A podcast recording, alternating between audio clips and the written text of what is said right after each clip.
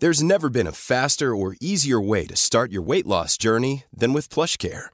PlushCare accepts most insurance plans and gives you online access to board-certified physicians who can prescribe FDA-approved weight loss medications like Wigovi and Zepbound for those who qualify. Take charge of your health and speak with a board-certified physician about a weight loss plan that's right for you. Get started today at plushcare.com slash weight loss. That's plushcare.com slash weight loss. plushcare.com slash weight loss.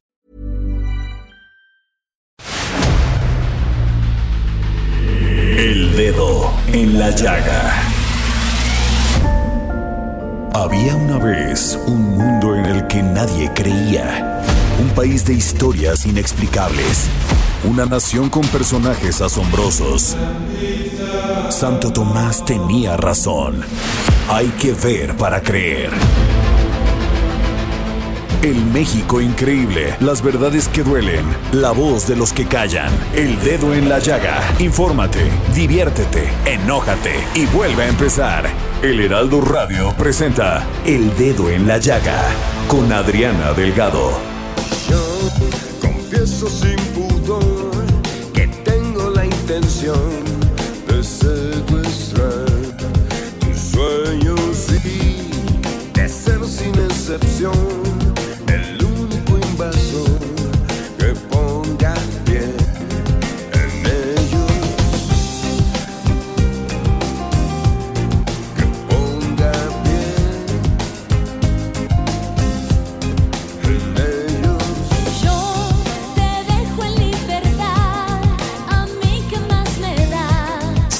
Empezamos este dedo en la llaga escuchando Formas de Amor de este exitoso grupo Caló. Y cabe recordar que en los años 90, Claudio Yarto, Gerardo Méndez, Andrés Castillo y las hermanas Maya y María, María Caruna lograron hacer lo que ningún grupo había hecho en ese momento, crear su propio estilo partiendo del rap el hip hop y la música electrónica. Así es, y para que no se nos vayan, les voy a decir que el programa va a estar muy bueno, porque hoy vamos a tener a Maya Caruna en una entrevista donde nos va a platicar de lo último que ha hecho Caló en estos, en estos, este, pues en estos años, cómo han pasado el COVID, esta gira que realizaron que se llamó pues la gira de los noventas, concepto 90 Pop Tour, donde participaron con varios artistas, pero sin duda alguna Caló pues es un exitoso grupo que además a las personas de mi edad, a los que andamos rayando de mi edad, pues los tenemos en el alma. Y nos vamos a poner el dedo en la llaga con Denise Cuadra.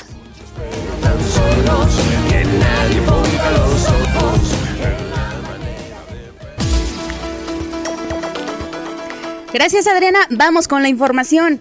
La próxima semana, del 11 al 17 de enero, la Ciudad de México se mantendrá en semáforo rojo y con las mismas restricciones. Así lo dio a conocer la jefa de gobierno, Claudia Sheinbaum.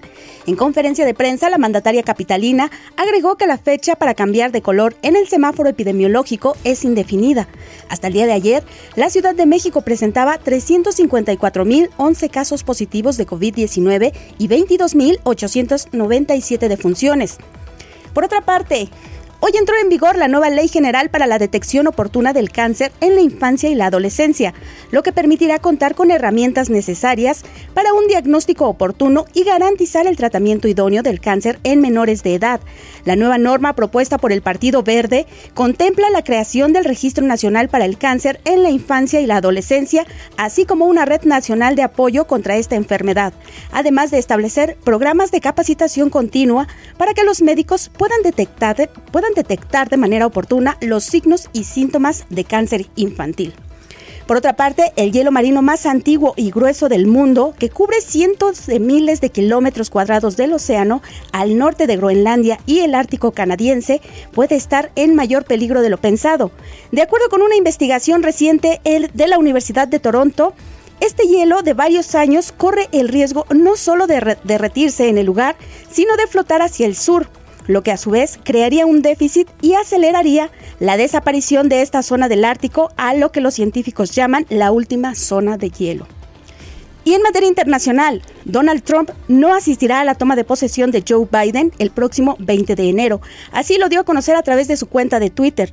Por su parte, el presidente electo de Estados Unidos, Joe Biden, envió sus condolencias a los familiares del policía del Capitolio que perdió la vida tras los disturbios del pasado miércoles. Y hasta aquí la información. Muchas gracias, querida Denise. ¿Qué tema el de Donald Trump? Pues sí, la verdad hasta hace bien porque quedaría en completo ridículo, aunque pues políticamente no sea correcto, porque yo creo que es la primera vez, sin haber, eh, este, investigale para ver si no me equivoco, que un, este, un presidente que le cede a otro su mandato por medio de una elección democrática en Estados Unidos, no asiste a la toma de posición. Pero bueno, a ver, investigalo, Denise, para saber si es así o no. Y bueno, nos vamos con Claudia Juárez para analista en telecomunicaciones, para que nos platique de esto del bloqueo de las redes sociales a Donald Trump. Muy buenas tardes, Claudia. Hablemos de tecnología con Claudia Juárez. Querida Claudia. Adri, muy buenas tardes. Como bien comentas, en un hecho inusual y sin precedentes, pues las redes sociales le dieron la espalda al todavía presidente Donald Trump. Y es que aquí es un tema bien importante hablar si es tema de censura o tema de cortar la libertad de expresión o simplemente es una decisión de los privados y es que el fundador de Facebook eh, Zuckerman, pues dijo que ellos ante el riesgo que el potencial que tiene el presidente Donald Trump, pues decidieron cancelarle sus cuentas de aquí hasta que el presidente electo tome posesión. Y es que, eh, pues Donald Trump claramente ha sido el líder mundial con el mayor número de seguidores en redes sociales. Entonces, el impacto de todo lo que él escribe es muy, muy grande. Y recordemos que Donald Trump durante toda su gestión estuvo basado principalmente en las redes sociales. Pero lo que hicieron Facebook, Twitter, Instagram, y Facebook, pues no es, no es algo inusual en cuanto a redes sociales en este momento. Recordemos, Adri, que en noviembre pasado las televisoras en Estados Unidos cortaron el mensaje de Trump y lo acusaron de falsear la información. Esto también fue un hecho inédito y lo replicaron varias cadenas de televisión, mientras que algunas sí concluyeron el mensaje, pues ya se aventaron eh, pues a desmentir o a claramente eh, acusar que estaba falseando la información. Y es que, bueno, Facebook, insisto, tiene gran, gran impacto entre muchos seguidores y fue justamente lo que propició pues que tomaran esta decisión después de lo que sucedido en el Capitolio. Y es que, como recordarás, no ha sido el primer evento que, que converge a muchos millones de ciudadanos en el Capitolio para este tipo de situaciones. También hubo una manifestación muy importante el año pasado después del asesinato de, eh, de la persona eh, africana, eh, con ascendencia africana, perdón. Y entonces aquí también es muy importante pues destacar que eh, pues con muchísimos millones de usuarios es importante que hagamos este tipo de conciencia de que es una censura o es una cancelación. Esto de alguna forma, en alguna ocasión en tu programa hablabas también del tema del linchamiento digital y esto claramente es una es un hecho de linchamiento digital. No podemos decir si es correcto o es incorrecto. Definitivamente se está coartando la libertad de expresión de una persona, sí, pero también de una u otra forma es desplataformizar a las personas, que en este caso Donald Trump ha sido uno de los líderes políticos más influyentes en nuestra era. Entonces, pues por su tamaño. Oye, Claudia, pero, pero, pero te quiero hacer una pregunta. Este, eh, las televisiones, las televisiones en México y los, la radio están concesionadas. Eh, el Estado, el gobierno dice que pues son dueños del espectro, que los mexicanos son dueños del espectro, entonces que por eso cada quien este, tiene que pagar una, una cantidad de dinero por usar este espectro, que la única que la pagó, valgo le decir, es este Azteca y el Heraldo, ¿eh? Porque antes de hace 20, 10, 15 o 20 años atrás no lo pagaban. Pero bueno, eh, ese es otro tema. Eh, el, el tema es que en redes sociales es tan la, la, la, la, este, la magnitud de crecimiento que han tenido expon- exponencialmente estas plataformas como Facebook y, y Twitter, aparte, este, aunado a esta pandemia, que se le puede llamar censura. Sí, se- claramente es una censura porque están eh, coartando la libertad de expresión de una persona que en este caso es Donald Trump. Al final de cuentas, Pero como cuando bien tú estás comentas, incitando perdón, a la violencia, pero cuando estás incitando a la violencia de que vayan a tomar el Capitolio, o sea, o vayan a- ahí, a- o sea, me parece que, que, que o no la midió el expresidente o, o, o no hizo caso a sus asesores porque yo creo que pues, no hizo caso incitar al esto- asesor porque eh, Donald Trump sabe perfectamente el poder que él ejerce sobre las redes sociales o sobre sus números de seguidores que pero son ahí están las consecuencias, Claudia. Exacto, y Son Zuckerberg justamente muertes. decía, O sea, si no lo censuran, quién sabe qué hubiese pasado, porque no tenía este filtro, él con la mano así enojado, eh, desorbitado por creer que le habían ganado la presidencia a base de, este de fraude, aun cuando el Colegio Electoral de Estados Unidos no le estaba dando la razón. O sea, y además cuando existe la Cámara, la, el poder legislativo en su país, donde se iban a contar esos votos, donde se iban a, a dar este el, el, la última votación para ver si abrían la votación en estos estados que eran los complicados, aún así él incitaba a que marcharan, a que fueran al Capitolio y no midió las consecuencias como jefe de Estado de que pudiera haber este, pues le llaman terrorismo local o no sé cómo le llaman el terror, pero, pero fue un, act- un ataque terrorista a la, al poder legislativo de Estados Unidos. Sí, claro, se generan actos de mucha violencia y en este sentido era lo que te comentaba. Zuckerberg, Zuckerberg justamente decía que ellos reconocían el palpable riesgo que era permitir que el presidente Trump continuara utilizando su servicio, aunque es poco tiempo, es un par de semanas, pero es demasiado grande. Entonces, te cuento, por ejemplo, que eh, hasta el 2018 Donald Trump era el líder mundial con el mayor número de, seguidores en Facebook, Pues con más de mi 52 favor. millones. Imagínate Más a mi el favor. poder. A ver, Twitter no, Twitter no, no, no, no, este, cancela una cuenta si detecta que hay un, este, una provocación o utilización de malas palabras o que están incitando al odio o si hay racismo. No cancela las cuentas de personas que a lo mejor nomás tienen dos mil, tres mil o pueden tener cien mil seguidores. Claro, si se hace este Entonces, barrido de si cuentas, un- están en una exhaustiva revisión y más en una persona, en un líder de la magnitud que es Donald Trump. Entonces, justamente por eso eh, podemos hablar claramente que es un tema que sí hay una eh, coartar la libertad de expresión, sí es cancelar una voz, pero ¿qué voz es la que están tratando de cancelar? No es la tuya, no es la mía, es la de un Ahora, yo personaje que ha incitado nosotros- al odio y a la violencia.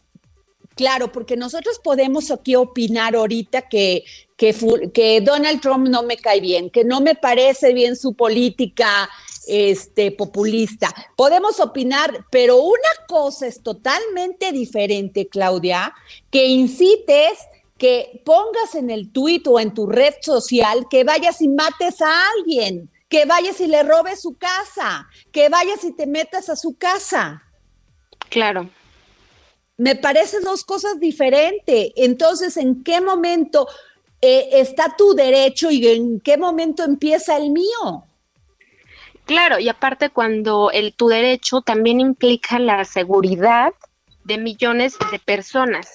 En este caso, insisto, es si es quitarles, si es quitarle plataformas, sí, quitarle altavoces es también, pero si es correcto o no, la verdad es que no podríamos definirlo. Lo que sí es un hecho es que se está tratando de limitar el poder que él aún mantiene sobre millones y millones de personas y evitar sobre todo actos de violencia como el que se registró en el Capitolio, que son muy desafortunados y hoy en día eh, las redes sociales, Adri, es evidente que ya juegan un papel fundamental en nuestra sociedad y en su y su consumo se ha incrementado cada vez más en los últimos tiempos. Entonces, la campaña presidencial en Estados Unidos el año pasado simplemente se basó justo en redes sociales, principalmente por el tema de la pandemia. Entonces es innegable el poder que ya ejercen en la sociedad las redes sociales y por ello pues las los privados están tomando esta decisión. En eso me queda clarísimo, Claudia, definitivamente, pues fue, este, esto es inédito, nunca se había visto esto en un, en un jefe de Estado, pero pues eh, eh, se estaba, o sea, si hay, mira, mucha gente dice, no, es que la democracia de Estados Unidos es ficticia, este, cometen más fraudes que aquí, o sea, lo que sea, siempre han tenido una transición pacífica y siempre respetan los resultados electorales. Entonces, esto sí es inédito que hayan tomado otro poder, otro poder como es el poder legislativo, que hayan usado el presidente del, del, país para que fueran a tomar eso, para que se hiciera violencia. Este, eso me parece inédito y tan es así que pues cuando tú escuchas las voces, no tanto de los mandatarios en el extranjero, este, de otros países, sino las voces de los políticos. En, en, y no solamente los políticos, organizaciones civiles y todo en Estados Unidos, pues e, están en el impacto, porque dicen esto nunca había sucedido. Sí tenemos debates, sí podemos tener campañas agresivas, sí, pero pues pero esto, esto excedió el nivel de violencia y genio y figura, lo que comentaban al principio del programa, pues Donald Trump ya informó pues que no asistirá a la toma de posesión. Fíjate, Entonces nada también deja ver un poco pues de qué lado se sigue manteniendo pese a los eventos tan lamentables que ocurrieron. Pues muy terrible, también inédito, este también es de pensar este el poder inimaginable que tienen estos estas plataformas porque en un momento pues ya, ya ni es importante las cadenas, bueno, en Estados Unidos también las cadenas televisivas dijeron basta cuando empezó el presidente también a tener un discurso demasiado agresivo, pero pues en este momento de pandemia, una de las maneras de comunicarte de manera inmediata y eficientemente, pues sin duda es las redes sociales.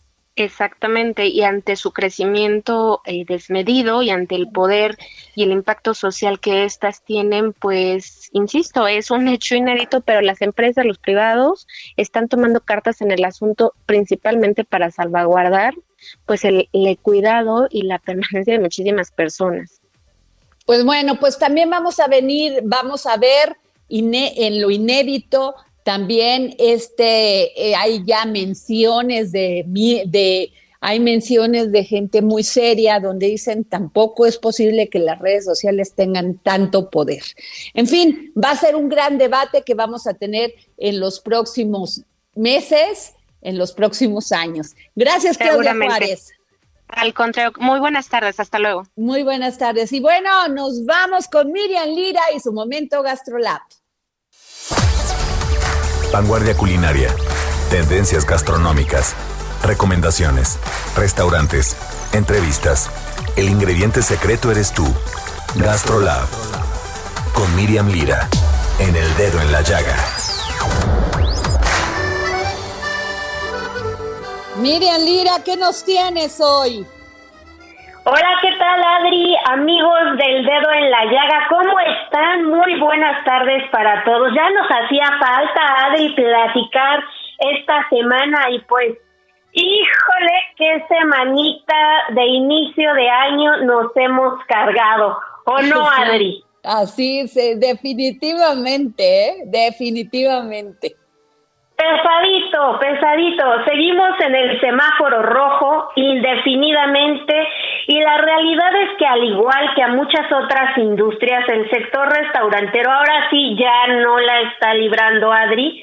Ayer seguramente lo viste, todos lo vimos, todas nuestras redes sociales, esta carta en la que más de 500 restauranteros de la Ciudad de México y del Estado de México clamaron simple y sencillamente ya no podemos más y en su desplegado aseguraron que la zona metropolitana del Valle de México ya van cerrando más de 13.500 establecimientos. Recordemos que en estas zonas la mayoría son pequeñas y medianas empresas y que se han perdido más de 50.000 empleos directos. Híjole, qué en terrible. Este, terrible. También en este desplegado pedían ser considerados dentro de la actividad esencial. Y es que, Adri, tú sabes que los continuos cierres, la operación al 30% de su capacidad, la inversión en medidas sanitarias para evitar contagios, pues han acabado básicamente con todos sus ahorros. Y a todo esto ahora deben sumar enfrentar el costo del cambio de los desechables plásticos por los compostables. Con la entrada en vigor de esta ley que prohíbe todos estos materiales plásticos, que es muy bueno para nuestro medio ambiente, pero el tiro de gracia, este, lastimosamente para todos nuestros re- restauranteros, porque ya no aguantan con tanto cargo, carga económica que tienen, ¿no? Y pues ante este reclamo, las autoridades, Adri, hoy, hoy precisamente la jefa de gobierno de la Ciudad de México, Claudia Sheinbaum, pues dio a conocer que definitivamente no pueden ser considerados actividad esencial. Y pues bueno, que en el mes de enero a todos los restaurantes de la ciudad se les va a condonar el impuesto sobre las nóminas. Esto como un apoyo económico para todo este sector y también informó que a todos los comercios del centro histórico de la Ciudad de México se les hará un descuento del 50% en cuanto a las rentas del mes que va corriendo. Entonces, pues al menos ahí hay un hay una ayudadita, el panorama es sombrío en el que se encuentra toda la industria restaurantera que deberá mantenerse con sus entregas a domicilio hasta que sea pertinente volver a salir. Y pues Adri, maneras para ayudarlos, porque la verdad es que no vemos para otro lado, es pidiendo a nuestros restaurantes favoritos. Este, ahora mismo casi todos están haciendo entregas a domicilio, es cuestión de llamarlos, de ponernos de acuerdo con ello. También algunas de las propuestas que ya habíamos platicado aquí en el dedo en la llaga y que sigue vigente son los bonos gastronómicos, que es esta dinámica en la que compras por adelantado una comida, una cena y bajo la promesa de que en cuanto haya condiciones puedas ir y cobrar el servicio. Pues, ¿qué te digo, Adri? Duele mucho ver a la oye, industria a tan eso lastimada. Está, eso está, está interesante. A ver, cuéntame más del bono. O sea, yo compro, pido una, un, a un restaurante como el cero. ¿Y luego qué pasa? Exactamente, ese restaurante te genera un bono gastronómico, tú decides cuál es tu comida especial. Puede ser una comida, un desayuno, una cena y tú le pagas por adelantado. Y en cuanto el semáforo lo permita, tú puedes ir con, con, con tu familia o con las personas que decidas y hacer válido ese bono. Eso le permite al restaurante tener flujo y poder seguir este, subsistiendo. Creo que es una gran medida esa, la de los bonos Ah, gastronómicos. ok, pero tiene, además de apoyar, ¿tiene algún beneficio? ¿Te dan alguna bebida gratis o algo? Claro que sí. Ya tienen que ver específicamente este con cada restaurante qué es lo que ofrecen. La mayoría están poniendo pues mira, dadas las circunstancias, se están haciendo de todo para poder salir adelante. Hay quienes te hacen adicionalmente otro descuento para próximas visitas, hay quienes te dan una botella gratis, hay quienes te invitan el postre.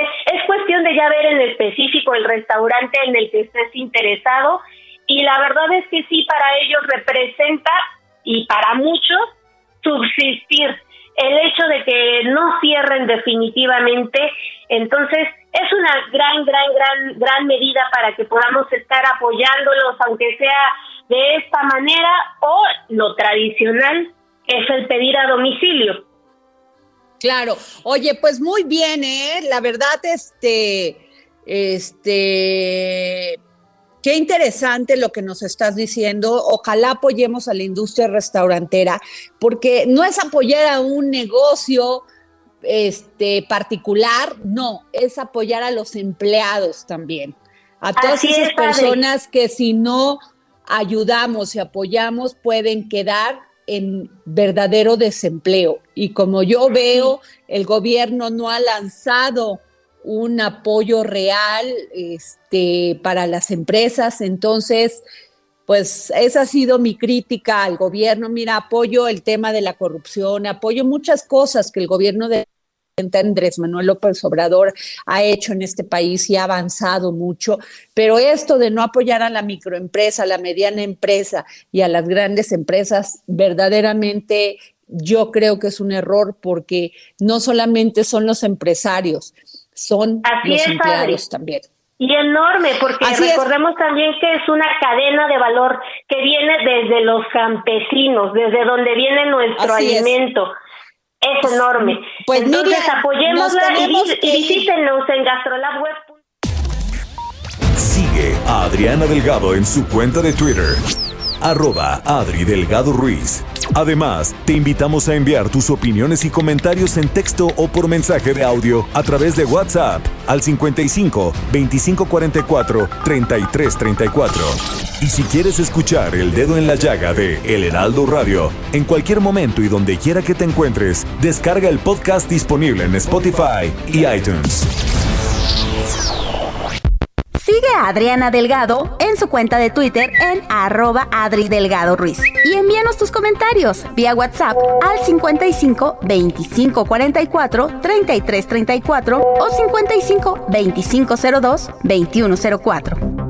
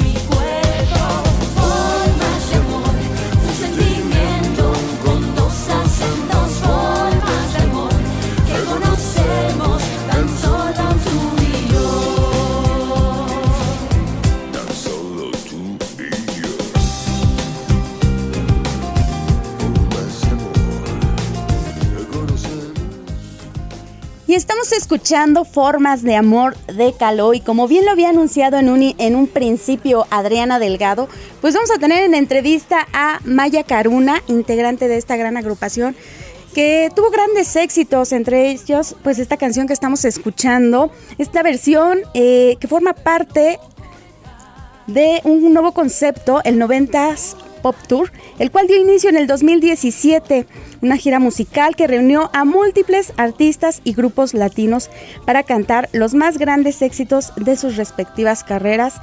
Entre ellos, pues por supuesto, estaba Caló y Maya Caruna, quien nos va a hablar un poco más acerca de su trayectoria. Bueno, pues ya que tenemos en la línea. Oye, Denise, una pregunta nada más. Dime. ¿Qué pasó? ¿Ya investigaste lo de lo de los presidentes que no pudieron haber estado, eh, que no asistieron? Ya, ya lo tengo. A, ver, te doy rapidísimo el dato. Pues Donald Trump sería el presidente número 6 de los Estados Unidos que no asistiría a la ceremonia de inauguración de su sucesor. El primero fue John Adams en 1801, que se trató del segundo presidente de Estados Unidos, quien no asistió a la inauguración del término de Thomas Jefferson. Y el último, antes de Donald Trump, pues fue Richard Nixon, en 1974, quien no asistió a la toma de protesta de Gerald Ford. Recordemos que Richard Nixon pues estuvo involucrado en este escándalo llamado el Watergate. Ay, oye, muy bien, eh, Denise, muchísimas gracias por, por informarnos. Oye, y bueno, ya tenemos a Maya Caruna en la línea. Maya, ¿cómo estás? Muy bien, muchísimas gracias. Feliz año para todos ustedes Y bueno, finalmente eh, pudimos aterrizar la entrevista que yo estaba emocionadísima. Ya andamos acá por la Ciudad de México y todo muy bien, arrancando el año bastante bien. Oye, Maya, a ver, nosotros, ¿qué les qué podemos decir de Caló? O sea, ustedes irrumpieron en la escena musical en los noventas junto con Claudi, Claudio Yarto, tu hermana María Caruna y este Gerardo Méndez. Pero básicamente eran tú y tu hermana y Claudio Yarto, ¿no? Sí, bueno, somos cinco, siempre hemos sido cinco en, el grupo. Eh, y bueno, y cada quien eh, con, con, con, lo que nos correspondía ser Gerardo, coreógrafo, bailarín y rapero de, del grupo, eh, Claudio, obviamente, pues también rapero, pero cantante, vocalista y escribía las canciones, mi hermana y yo como, como cantantes, como bailarinas. Claro. entonces, bueno, cada quien desarrollábamos ahí un papel y siempre fue lo que nos funcionó mucho eh, y, lo que a la gente siempre le encantó fue, fue eso, ¿no? La combinación de las voces con el rap, pero el estilo musical, las coreografías que fueron muy actualizadas y que nadie las hacía en ese momento, y, e inclusive eh, eh, siendo pues nosotros precursores en el rap en, de, la música en México y del house y del dance. Entonces, fueron muchas cosas a nuestro favor y además de que fuimos un grupo que nadie nos juntó, realmente fue orgánico y fue porque éramos amigos, nos impulsaba la misma música, nos encantaba la misma música y así es que pues así fue como se dio Caló. Oye, pero ustedes irrumpen con este, con ese esquema musical, cuando pues veníamos de pura balada, romántica, pop, este, pues lo que ya existía, salsa, cumbia, y de repente no les dio miedo decir, pues ahora vamos a meterle nuestro estilo que tiene pues el rap, que tiene la música electrónica y todo esto, porque realmente si fue orgánico fue todo un éxito. Sí, fíjate que no, nunca lo, lo dudamos. Al principio sí, algunas personas decían, ¿cómo que es eso? ¿Rap en español? Eso no, está muy raro como en español. Y, y bueno, nosotros eh, siempre habíamos escuchado este estilo de música, de hecho son nuestras influencias musicales, entonces es real, ¿no? Y entonces la gente no lo creyó porque, porque sí, sí, sí, es lo que realmente nos motivaba y nos movía a nosotros, a todos. Claudio es DJ de toda la vida, de hecho ahí conocimos a, a Claudio en Cancún cuando en la cabina eh, rapeando, tocando, María y yo bailando y nos metíamos a la cabina con él a cantar. Entonces, este, por eso te digo que fue tan orgánico que cuando lo sacamos la gente lo creyó porque sí, sí era natural eh, y, lo que nos, nos llenaba de emoción era ese, ese, estilo de música y hasta la fecha. Obviamente la, la, música ha ido cambiando y se ha ido actualizando, pero creo que Caló siempre estuvimos en la vanguardia y siempre estuvimos como hasta adelantados a nuestro al tiempo, ¿no? Entonces eso a la, a la gente le, le encantó. Eh, Maya, hubo un éxito impresionante, vinieron y arrasaron en conciertos, todo el mundo era, era caló. Y luego vino como un impas. ¿Qué pasó en ese tiempo? Pues... Eh, y pues luego los vuelvo a ver en este pop tour que yo decía, bueno, me encanta, esto lo digo a nivel, a título personal, pero yo decía, pues sí, está muy padre, muchos artistas, pero realmente, pues caló es impresionante. Ah, bueno, muchas gracias por, por, tus palabras. Eh, fíjate que tuvimos, como tú dices, mucho éxito, muchos años y, y después ya cada quien decidimos eh, que queríamos hacer proyectos personales. Ahí hubo algunos temas de pronto, ya sabes, como todos los grupos de los egos y cosas y, en fin. Eh, para no hablarte de las cosas negativas, mejor te hablo de, de 90 Pop Tour, que para nosotros fue un gran regreso, una gran plataforma y, y sí, al final, Noventas Pop Tour, sí, los demás artistas son mucho más poperos, nuestro estilo es como, es como diferente y eso es lo que también funcionaba en Noventas Pop Tour, que fuéramos, aunque fuéramos parte del pop también, pues nuestro estilo pues es bastante diferente y lo que hizo eh, lograrlo y, y, esas colaboraciones tan divertidas y, esas fusiones, pues eso fue lo que realmente eh, amarró en el 90s Pop Tour y la gente pues se volvía loca, ¿no? Y la verdad es que fue una gira de tres años sin parar con grandes éxitos, grandes plazas.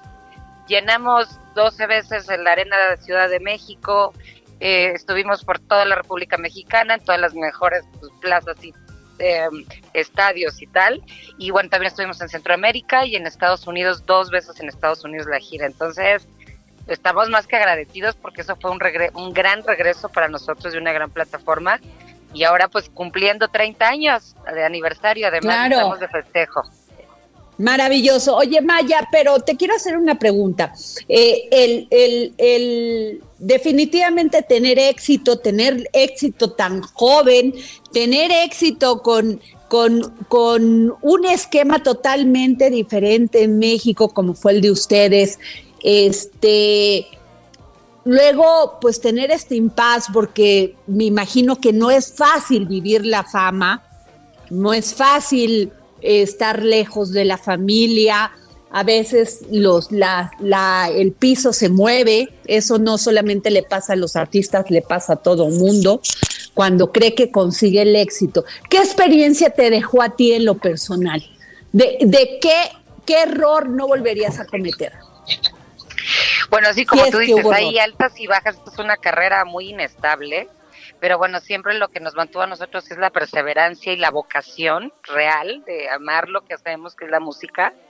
Y sí, y, además, bueno, como tú dices, de pronto pues, se te pueden ir desde el, piso y pues la las personas que más te quieren te pueden aterrizar un poco. Eh, en nuestro caso, en de María y mío, como venimos de familias de artistas, eh, de alguna manera ya estábamos como acostumbradas a este a este timing de giras y de trabajar y de hecho no no fue lo primero que empezamos a hacer mi hermana y yo. Veníamos ya de otra gira de, en Estados Unidos con otro grupo eh, que era en otro estilo totalmente diferente pero ya veníamos de un año de estar sin parar. Empezamos muy chicas en teatro infantil pero profesional entonces ya habíamos estado de giras ya habíamos dado un autógrafo.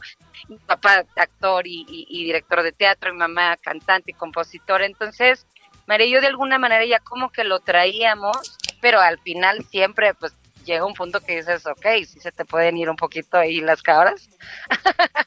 y, y lo bueno es que la gente que te quiere, que te rodea, pues también está para apoyarte y para pues decir a dónde, a dónde, a dónde, mi reina, a dónde te vas, regresa, porque pues además al final eh, eh, es un trabajo, ¿no? Pero es un trabajo pues que la gente lo ve increíble y es muy entretenido y lo que nosotros hacemos es entretener, pero también dar un mensaje que sea positivo. Si te fijas, Carlón, nuestras letras es siempre dar un mensaje también, no nada más hablar de fiesta o de amor, sino siempre lo que nos impulsó y a la gente le encantó fueron nuestras letras y nuestro mensaje. Como Sí, Ponte Atento, claro. por ejemplo, El Planeta, o sea, Claro. tenemos muchas canciones eh, que a mucha gente, de hecho, a fans que nos dijeron, me cambió, gracias a la letra de Ponte Atento, me cambió la vida y estuve a punto de hacer cosas muy tontas y, y escuchando esa canción, o sea, de, y de verdad, anécdotas así, historias que nos conmovían a, a todos, de wow, ¿cómo puedes llegarle a la gente? Entonces, por eso es una responsabilidad las letras que decimos, las cosas que, que hacemos como artistas, porque pues al final somos, eh, in- influimos, ¿no? En las personas también, entonces es una gran responsabilidad. Oye, Maya, eh, eh, bueno, yo soy tu fan porque además sigo muy de cerca todos tus consejos, eh, consejos de tu abuelita sobre la belleza. Algún día quiero estar como tú, mi querida Maya. Pero yo a veces creo que ya también es genético y sin embargo me encanta eh, tus consejos, me encanta la buena vibra, porque eres una mujer que tiene esa vibra padre y Maya, ¿cómo estás? Muy buenas tardes. Te saluda Denise Cuadra. Estamos teniendo un poquito de problemitas con la comunicación, pero a mí me gustaría preguntarte acerca de tu faceta como DJ. ¿Cómo te Ah, está bueno, yendo? Porque nada- además, además eh, creo que has tenido algunos proyectos con, con Alex Midi eh, de Moenia. ¿Cómo te ha ido en esta, en esta faceta? Bueno, para retomar lo que me había, en las flores que me echaron, muchas gracias. eh, y bueno, luego les pasaré ahí las recetas y los ejercicios y todo. Pero es, es definitivamente es, es eso, hacer ejercicio, comer saludable. Y bueno, retomando lo de Miri, por supuesto, estamos realmente, eh, eh, apenas la acabamos de, de, el 11 de diciembre, sacar la canción en todas las plataformas digitales. Eh, la canción se llama Regala Amor y esto es bajo la producción de Alex Midi de, de Moenia. Y eh, la canción la hicimos entre los dos, yo, yo hice la melodía y la letra. Y, y es un gran amigo desde hace muchos años y desde hace mucho queríamos hacer un track juntos, ha gustado muchísimo y ahorita pues seguimos en la promoción, esperando estrenar también video y ya para que la gente que sepa que ya está en todas las plataformas, en las más importantes, y este, eh, este track se llama Regala Amor, justo para arrancar el año con una mentalidad positiva y, regalando amor, que es lo que necesitamos hoy en día y los seres humanos regalando amor. Tengo entendido que también tenías algunos proyectos con Alex Sintec que debido a la pandemia se tuvieron que quedar eh, pues en stand-by. ¿En qué consistían? Hecho, hicimos hicimos un, un streaming que él estuvo como invitado especial precisamente en nuestro 30 aniversario de Caló y estuvo como invitado especial. Traemos proyectos en puerta con él y de hecho traemos una canción que está increíble, estamos esperando hacer esa colaboración y sacarla y, y bueno, ese todavía no, no tenemos la fecha, pero sí, por supuesto, con Alex siempre hemos tenido una gran eh, buena vibra con él, lo admiramos, es una admiración mutua y nos encanta hacer cosas juntos, entonces él, él siempre nos ha apoyado y, y nosotros pues también a su carrera. Esperamos hacer algo o algo juntos y, y, bueno y ahorita pues estrenando eh, la canción seguimos Caló seguimos con fechas por lo pronto haciendo los streamings y seguimos con nuestro 30 aniversario. También vamos a, sa a sacar otras colaboraciones con otros artistas Caló. No te puedo decir ahorita quiénes porque son sorpresa, pero pues ahí seguimos y pro próximamente voy a sacar también un programa de televisión que ya les eh, iré contando eh, de qué se trata. Bueno, pues esperamos tenerte por aquí en una próxima entrevista dándonos a conocer tus nuevos proyectos. Muchísimas sí. gracias por haber aceptado esta entrevista. No, gracias a ustedes, gracias por el espacio, por la entrevista. Y bueno, que me sigan en, mis, redes, arroba Maya Caruna, Caruna con K en Instagram. Y tengo la otra que es más de DJs, que es singer-DJ Caruna. Y en Facebook, Maya Caruna Music, siempre con K doble. Perfecto, bueno, pues ella Arroba fue... Grupo Caló MX también. ella fue Maya Caruna de Caló. Un gusto haberte tenido aquí en El Dedo en la Llaga. Muchísimas gracias a ustedes y, y un gran año y que vengan todas las bendiciones. Bueno, pues ahí está. Perfecto. Y ahora sí, vámonos a la siguiente sección. Ya tenemos en la línea telefónica a Gonzalo Lira y él nos viene a hablar acerca de cine. Es tiempo del séptimo arte, películas, cortometrajes, series, documentales y excelente música con Gonzalo Lira.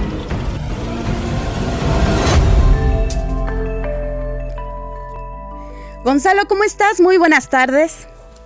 Hola, ¿qué tal? ¿Cómo estás? Yo muy contento. Me da muchísimo gusto tenerte aquí en El Dedo en la Llaga. Nos vienes a hablar acerca de cine. Vamos a platicar de cine, pero además vamos a platicar de una película que pues nos agarró, nos agarró en los días de, de descanso y, y, no habíamos tenido la oportunidad de platicarla como más a fondo. Estoy hablando de Soul, la nueva película de, bueno, la más reciente película de Disney Pixar y que la verdad ha dado mucho de qué hablar, no solo porque, bueno, como Disney y Pixar no tienen acostumbrados, es un trabajo de altísima calidad, muy divertida y para toda la familia, sino porque toca temas bastante, bastante, eh, pues fuertes, por decirlo de alguna forma, temas muy densos para que uno no imaginaría ver en el cine animado y en el cine familiar.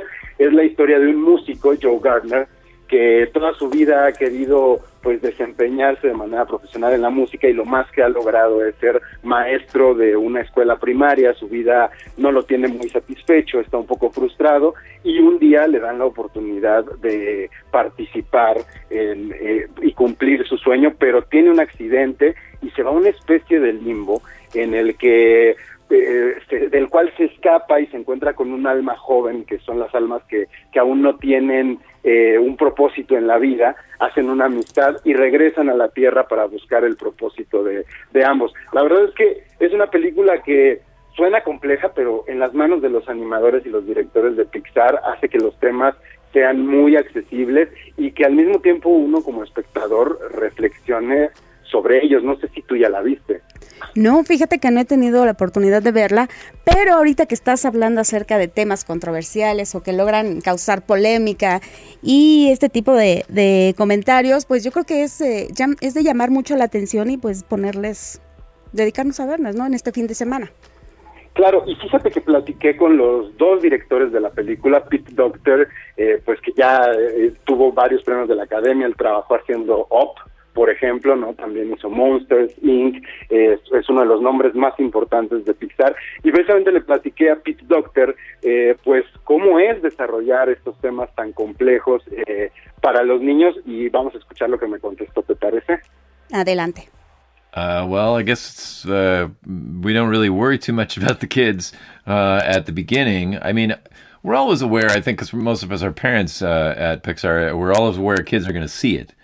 But we also um, know that kids are really smart and that they will figure things out. Um, so we don't try to dumb things down. If anything, making them visual, I think, is important because a lot of times words get confusing, even to me. So getting uh, a nice, clear visual way of dramatizing um, what we're talking about, I think, is essential.